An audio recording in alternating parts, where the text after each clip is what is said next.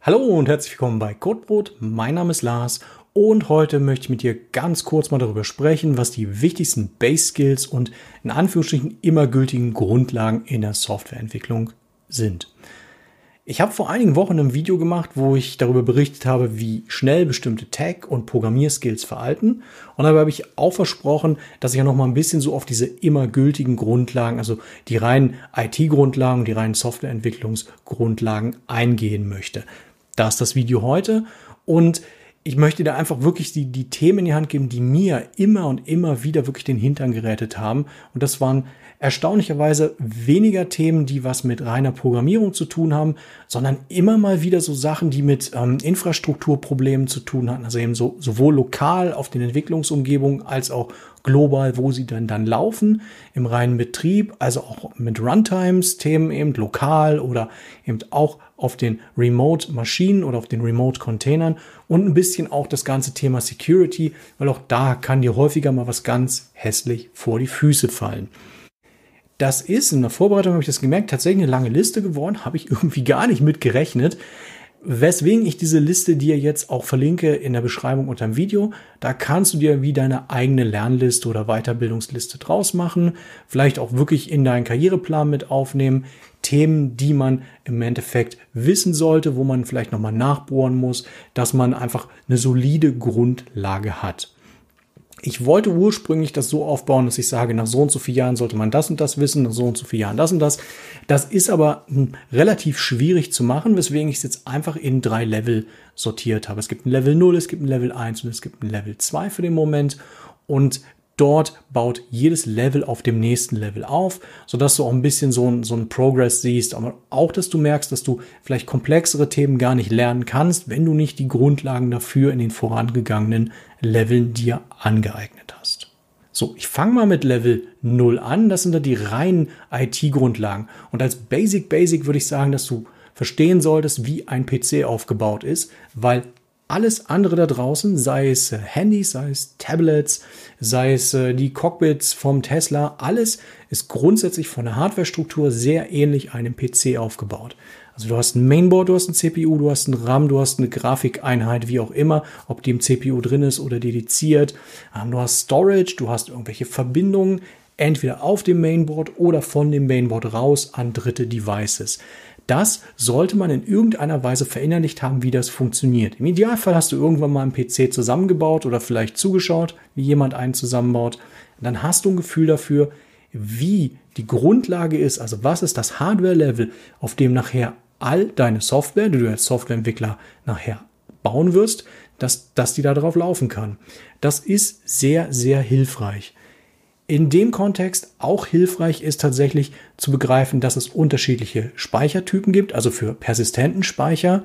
Also man weiß, dass es sowas wie SSD gibt, dass es eben ähm, SD-Karten gibt, dass es Spinning Drives gibt, also mechanische Laufwerke, dass es aber auch eben physische Datenträger gibt wie DVDs und Blu-rays. Einfach, dass man das mal weiß, wie das funktioniert, wie darauf gearbeitet wird und wie es gespeichert wird. Das ist sehr, sehr hilfreich, einfach auch um zu begreifen, dass nämlich die Geschwindigkeit und auch die Art und Weise, wie diese Datenträger funktionieren, direkten Einfluss auf deine Software haben kann. Später erst, wenn du dann irgendwann mal irgendwie in der Cloud irgendwelche VMs auswählen musst, stellst du dich ja dann der Frage und musst dich der Frage stellen, welchen Storage-Typ muss ich auswählen und dann hilft dir diese Grundlage sehr, sehr stark. Ebenfalls Grundlage, wenn man einen PC und die Speichertypen verstanden hat, sind dann eben die Betriebssysteme. Es gibt ja die großen drei, also ich würde sagen sogar die großen vier. Die sollte man zumindest alle einmal gesehen haben. Also eben, wir haben da Windows, wir haben Linux, wir haben Mac und wir haben Chrome OS. Mal sehen, was der Unterschied ist warum man welches Betriebssystem wann anwendet. Und im Idealfall hast du auch in jedem Betriebssystem schon mal irgendwie ein bisschen drin gearbeitet. Also, was weiß ich, eine halbe Stunde Sachen angeklickt, Ordner erstellt, mal geguckt, wie man da Programme installiert, wo sich das unterscheidet mit der Programminstallation und du findest dich grob drin zurecht. Am besten eben auch emotionslos drin zurecht. Also eben bei, bei mir war es früher damals eben noch so, dass es da wirklich so ähm, Betriebssystem-Wars gab, also die OS-Wars, wo, wo das eine Betriebssystem immer viel besser war als das andere. das kannst du wie gleich ablegen. Es ist einfach so, dass es ein Unternehmen, irgendjemand irgendwann mal die Entscheidung gefällt hat, Betriebssystem X oder Y einzukaufen oder zu nutzen, sei es lokal, sei es nachher im Serverbereich. Und da musst du dich einfach dran einpassen. Und es gibt grundsätzlich keine schlechten Betriebssysteme. Die funktionieren alle sehr stabil heutzutage. Und es ist dann einfach eher so, ja, so ein bisschen Tribalism, dass, dass der eine das Gefühl hat, mein System ist wertiger als das andere. Es läuft alles und es hat Vorteile, das eine zu nehmen, es hat Vorteile, das andere zu nehmen. Das musst du für dich ein bisschen wissen. Wenn wir bei Betriebssystemen sind, ist ebenfalls wichtig zu wissen, wie Ordnerstrukturen und Ordnerhierarchien funktionieren. Das wollte ich eigentlich gar nicht erst hier aufnehmen, aber ich habe neulich einen Artikel gelesen, dass quasi meine Generation damit wie selbstverständlich aufgewachsen ist. Also wir haben alles mit Ordnern und Dateien in Ordnern und wie man die Ordner durch, den, durch die Gegend bewegt und warum die Ordner wichtig sind gelernt. Und jüngere Generationen haben diesen Zusammenhang wie gar nicht gehabt. Für die gab es immer nur Volltextsuche. Also wenn sie was gesucht haben, haben sie es in Search eingegeben und sie haben halt Endless Scrolling gehabt. Das heißt, ihnen ist wie die Grundlage davon abhanden gekommen, dass es Ordnerstrukturen gibt. Dementsprechend, wenn du zu denen gehörst, die sich fragen, was sind Ordnerstrukturen und warum funktionieren die überhaupt und wieso braucht man die, dann ist es der richtige Zeitpunkt, das zu lernen und zu verstehen, was sie tun. Es ist wirklich nichts Dramatisches, es ist einfach nur ein Sortierungsding, so genauso wie du zu Hause eben Schränke hast und in den Schränken hast du Kisten, in den Kisten hast du deine Sachen, irgendwie sowas. Genauso funktioniert das eben auch auf dem PC und äh, ja, schadet nicht, das zu machen. Zu den Grundlagen gehört definitiv auch so ein bisschen Basic-Programme können. Also Basic-Programme sind sowas wie Word, Excel, PowerPoint und einen GUI-basierten Texteditor, eben also Notepad oder Sublime oder TextEdit, irgendwie sowas, dass du das bedienen kannst und weißt, wo es ist und Daten speichern kannst, Daten wieder aufrufen kannst. Absolut basic. Aber ich habe tatsächlich Leute gesehen, die damit schon gestruggelt haben. Also versuch's dir zu ersparen. Jetzt kommen wir zu Level 1 und das baut so ein bisschen auch drauf auf, was du bei Level 0 eigentlich alles dir schon angeeignet hast. Einer der wichtigsten Grundskills ist quasi deine IDE, also dein, dein Editor zum Bearbeiten der Programme, also zum Bearbeiten der Dateien in dem Programm, dass du den selbst aufsetzen kannst, dass du verstehst, wie Plugins bzw. Extensions da drin funktionieren und dass du eigentlich erstmal so deine, deine Laufzeitumgebung in Betrieb nehmen kannst. Ebenfalls, weil die meisten Sachen, die wir heutzutage produzieren, ja im Browser laufen, solltest du grundsätzlich verstehen, wie ein Browser funktioniert, was er eigentlich macht. Also A, wie kommen die Daten in den Browser? Wie sind die Daten aufgebaut, die in den Browser kommen, ähm, wie sind diese Messages quasi strukturiert, wie funktioniert es mit der Komprimierung, wie funktioniert es mit der Verschlüsselung, wie funktioniert Verschlüsselung im Allgemeinen.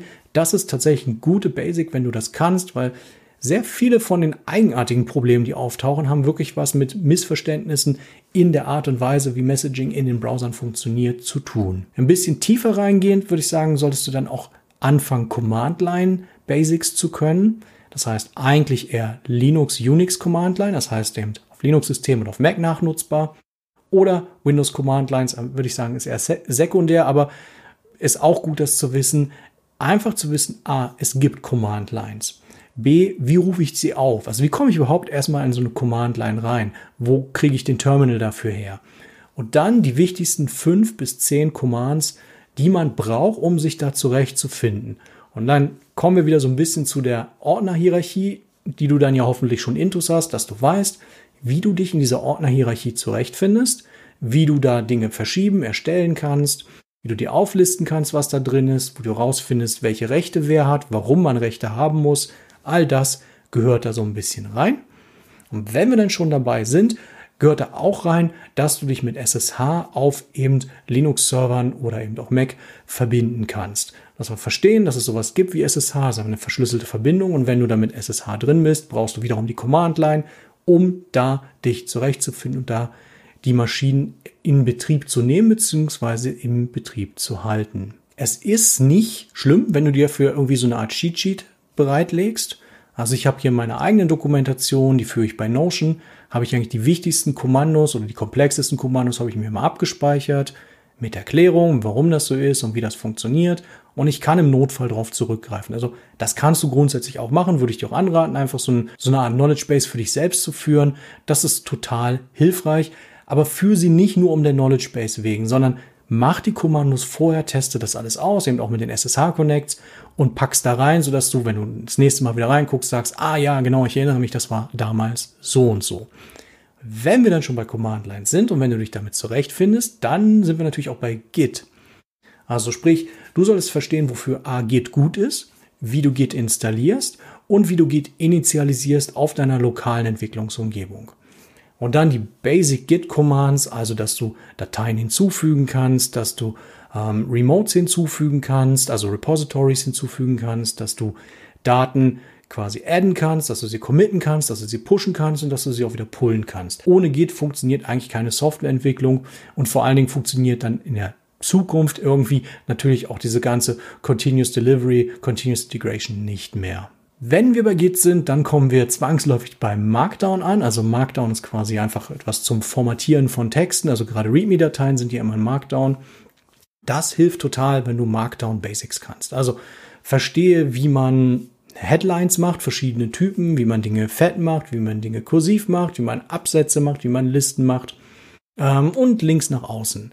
Auch da gibt's Cheat Sheets, die kann man sich anschauen. Ich würde es auch wirklich mal umsetzen. Also gerade wenn du ein Git-Repo aufgesetzt hast und so eine README-Datei hast, dann kannst du mit, mit Markdown ein bisschen rumspielen, kannst das dann adden, committen, rauspushen. Dann lernst du gleichzeitig noch ein bisschen, wie das mit Git auf der Command-Line funktioniert und du hast Markdown nebenbei noch gelernt.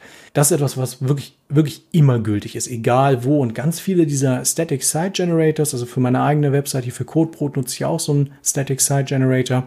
Da mache ich auch alles mit Markdown und das ist total super, auch übersichtlich fürs Auge. Dann gehen wir ein bisschen mehr nochmal in so technische Basics, was ich empfehlen kann, wo man sich reinlesen sollte, einfach um zu verstehen, dass es das A gibt und wie es funktioniert, ist S3, also Object Storage, und es zu kontrastieren mit Block Storage. Das ist also, das sind im Regelfall die Storage-Medien, die du standardmäßig im PC verbaut hast.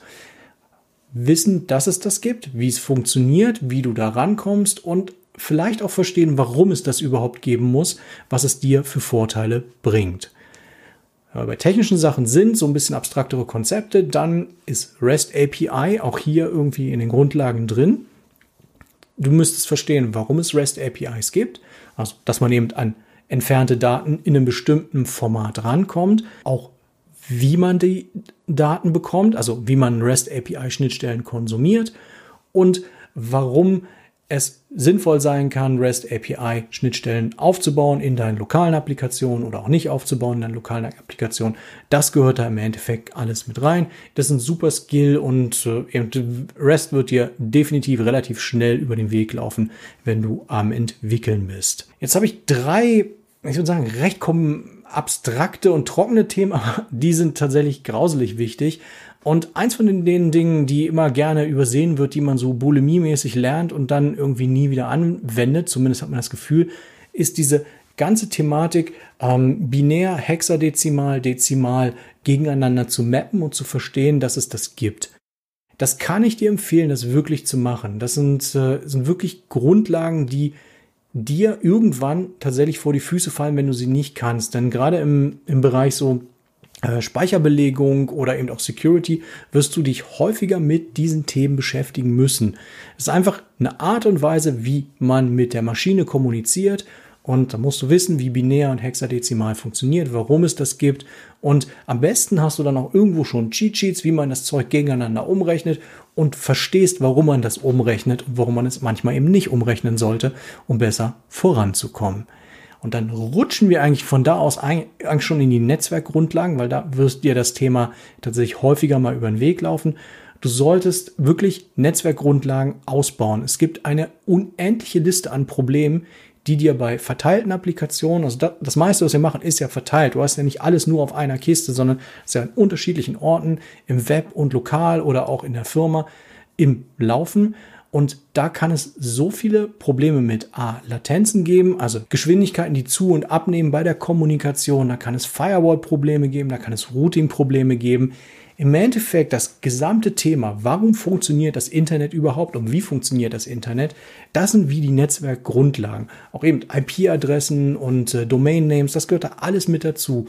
Und das sollte man tatsächlich in seiner Gänze durchstiegen haben um langfristig, also das ist nichts, was man sofort lernen muss, aber wirklich langfristig Stück für Stück, um zu begreifen, wie alles miteinander verhängt ist und warum manchmal ganz kryptische Fehlermeldungen überhaupt nichts mit deinem Code zu tun haben, sondern wirklich was mit Netzwerk, Problemen, Störungen oder vielleicht auch wirklich falsch eingerichteten Firewalls. Sehr, sehr gut. Und wenn wir bei solchen grundsätzlichen Verstehen-Fragen sind, an dem Punkt solltest du jetzt im Endeffekt auch für dich in der Lage sein zu erklären, warum eigentlich eine Programmiersprache funktioniert. Also warum kannst du eine Zeile Code in deiner IDE deiner Wahl, also in deinem Editor deiner Wahl eingeben und warum kannst du sie mit welcher Technik dazu bringen, dass es eine Ausgabe gibt. Das ist total gut, das zu wissen. Und da kommst du damit mit allem in Berührung. Da kommst du mit der Hardware in Berührung, da kommst du mit Betriebssystemen in Berührung, da kommst du mit der Command-Line in Berührung. Das sollte man eigentlich erklären können. Also warum funktioniert das, was wir tun überhaupt? sehr, sehr cool und ist auch wirklich was, wo du Leute mit testen kannst. Ähm, gerade eben bei, bei Einstellungsgesprächen ist immer, immer also wirklich eine fiese Zappelfrage, weil, weil es nicht einfach zu beantworten ist, wenn man sich mit dem Thema nicht mal intensiv auseinandergesetzt hat. Der letzte Punkt, das Level 2 in dem Fall ist irgendwie der gesamte erweiterte Teil der Softwareentwicklungsgrundlagen. Also wenn du das alles, was wir vorher besprochen haben, dann wirklich verdaut hast, dann geht es dann wirklich noch eine Stufe weiter. Und dann würde ich wieder als erstes mal, wenn wir wieder zur Command-Line kommen, sagen, dass du Texteditoren auf der Command-Line benutzen solltest. Also verstehen solltest entweder Nano oder VI bzw. Vim, eins von den beiden dass du damit zurechtkommst, damit du Konfigurationsdateien einfacher editieren kannst direkt, wenn du in der Kommandozeile bist. Ne? Ansonsten bist du einer von denen, der das Zeug zurück auf sein, seine lokale Entwicklungsumgebung ziehen muss und das im IDE aufmacht, dann bearbeitet und wieder zurückschubst. Das muss nicht sein. Dafür gibt es tatsächlich Texteditoren auf den Maschinen selbst installiert oder du kannst sie selbst installieren und dann kannst du da drin arbeiten. In demselben Atemzug ist es sehr gut zu verstehen, wie Crontab funktioniert, also ein Scheduling-System. das gibt es auch bei Windows, das ist der, der Scheduler unter Windows, aber primär sollte man das tatsächlich unter Linux verstehen, weil draußen läuft das meiste unter Linux. Also du solltest sie lesen können, also was sagt dir eine Crontab? Du solltest verstehen können, wie du sie manipulierst, dass sie in bestimmten Intervallen bestimmte Dinge für dich macht und eben auch mal einen neuen Cronjob einrichten. Ist überhaupt kein Hexenwerk, ist aber irgendwie was, wo viele Leute so ein bisschen fast ängstlich davor stehen. Ist super, super hilfreich, wenn man das versteht. Wenn wir auf der Command-Line sind, dann ist es auch ganz gut zu wissen, wie Kompression funktioniert und warum es Kompression gibt. Das hast du ein bisschen angekratzt, wenn du dich über Browser ja, wenn du dich mit Browsern auseinandergesetzt hast. Aber hier geht es nochmal eine Nummer tiefer, einfach zu verstehen, wie man Päckchen schnüren kann. Also reden wir primär über TAR und ZIP, wie man dann gegebenenfalls Komprimierung dazu fügt, also Target-ZIP oder richtig ZIP mit Komprimierung, BZ2 als, als Alternative zum Beispiel. Einfach begreifen, was da passiert, warum das passiert, wie lange das dauert, warum das so lange dauert und für welche Datenmengen das wie geeignet ist. Kann ich wirklich empfehlen im selben Atemzug, wenn du dann schon bei Kompression bist, macht es auch Sinn zu verstehen, wie Bildkompression funktioniert. Die Wahrscheinlichkeit, dass du was mit Bildern online zu tun hast, ist relativ hoch, weil ja irgendwie alles, was wir machen, irgendwann mal im Browser endet. Also verstehe, TIFFs funktionieren. Das sind ja im Regelfall unkomprimierte Sachen. Was dann GIFs machen, was PNGs machen, was JPEGs machen, was WebP macht oder das neue AWIF-Format macht. Dass du das wie aneinander bringst, auch empfehlen kannst, wann man welches Format einsetzen sollte wann man welche Kompression nutzen sollte und was das für Konsequenzen hat. In demselben Atemzug, jetzt muss ich mich kurz nochmal sortieren, würde ich auch sagen, es ist ganz gut, wenn du da noch ein bisschen Netzwerkwissen zusätzlich aufbaust. Also wir haben ja die Basics gehabt, wie das Internet funktioniert. Jetzt auch ein bisschen mehr vielleicht noch an dem Punkt, wie Netzwerkprotokolle funktionieren, was für Protokolle es gibt, warum gibt es sie, was die Standardports sind, die bestimmte Applikationen nutzen. Also es gibt einfach bestimmte Dinge, die kannst du, solltest du einfach irgendwann runterbeten können von den Standardports. Das hilft ganz gut. Gerade wenn du jetzt irgendwie mal so ein Prototyp machst, dann machst du ja irgendwas mit Doppelpunkt 8080. Ne? Also, dass, dass du weißt, dass es das gibt oder Doppelpunkt 3000, je nachdem, was das für ein Webserver ist, der da in Betrieb ist. Dass du weißt, dass es das gibt und einfach auch so, wie man DNS-Zonen einrichtet, das hilft total zum Verstehen, warum es DNS-Zonen eigentlich gibt und was sie für dich tun. Und dann bist du eigentlich auch schon fast bei dem Thema Content Delivery Networks, dass du weißt, warum die da sind und was sie dir aus dem Kreuz nehmen und warum es dann eben auch zu, sagen wir mal, ähm, Latenzen kommen kann, wenn du Dinge lokal machst, bis sie dann über die einzelnen Zonen im Content Delivery Network verteilt sind. Dann bist du auch schon so ein bisschen im Thema Webserver mit drin. Also Basic Webserver sollte man einfach verstehen. So entweder Apache oder Nginx oder Tomcat, je nachdem, wo du, in welcher Welt du unterwegs bist. Was deren Aufgaben sind, wie deren Konfigurationsdateien aussehen, wie SSL-Zertifikate da drin aussehen und dass man sie auch neu starten kann im Notfall. Im Level 2. Ne? Das ist also nichts, was du gleich zum Anfang können musst. Das, dafür brauchst du quasi die Grundlagen aus Level 0 und Level 1 erstmal so ein bisschen. Dann hatte ich bei, bei Level 1 über S3 geredet. Jetzt ähm, können wir bei Level 2 tatsächlich auch ein bisschen mehr in Datenbank-Storage-Typen gehen, dass du relationale Datenbanken durchschaust und sie ein bisschen kontrastieren kannst mit nicht relationalen Datenbanken. Auch so die wichtigsten Datentypen vielleicht kennst und weißt, warum man welche Datenbank mit welchem Datentypen in welchem Kontext anwenden kannst. Eben das, das ist Level 2. Das ist wirklich schon High Level.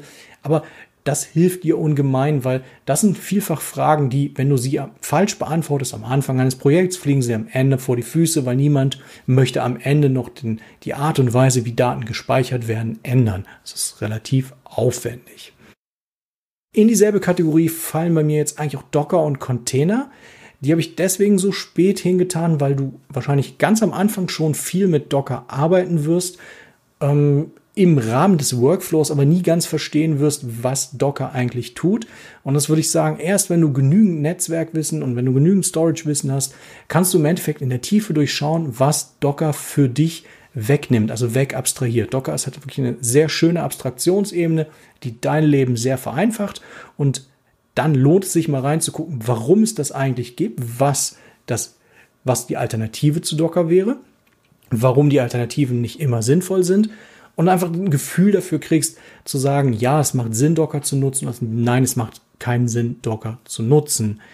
Selber Atemzug, Continuous Integration, Continuous Delivery, da haben wir am Level 1 über Git gesprochen. Hier kommt dann nochmal Git Advanced. Das heißt, sind die, die GitHub Actions zum Beispiel, wo man dann einfach sagen kann, okay, jetzt will ich es richtig in der Tiefe wissen. Jetzt möchte ich quasi automatisches Deployment machen in meiner Applikation. Dabei kann erstaunlich viel schiefgehen.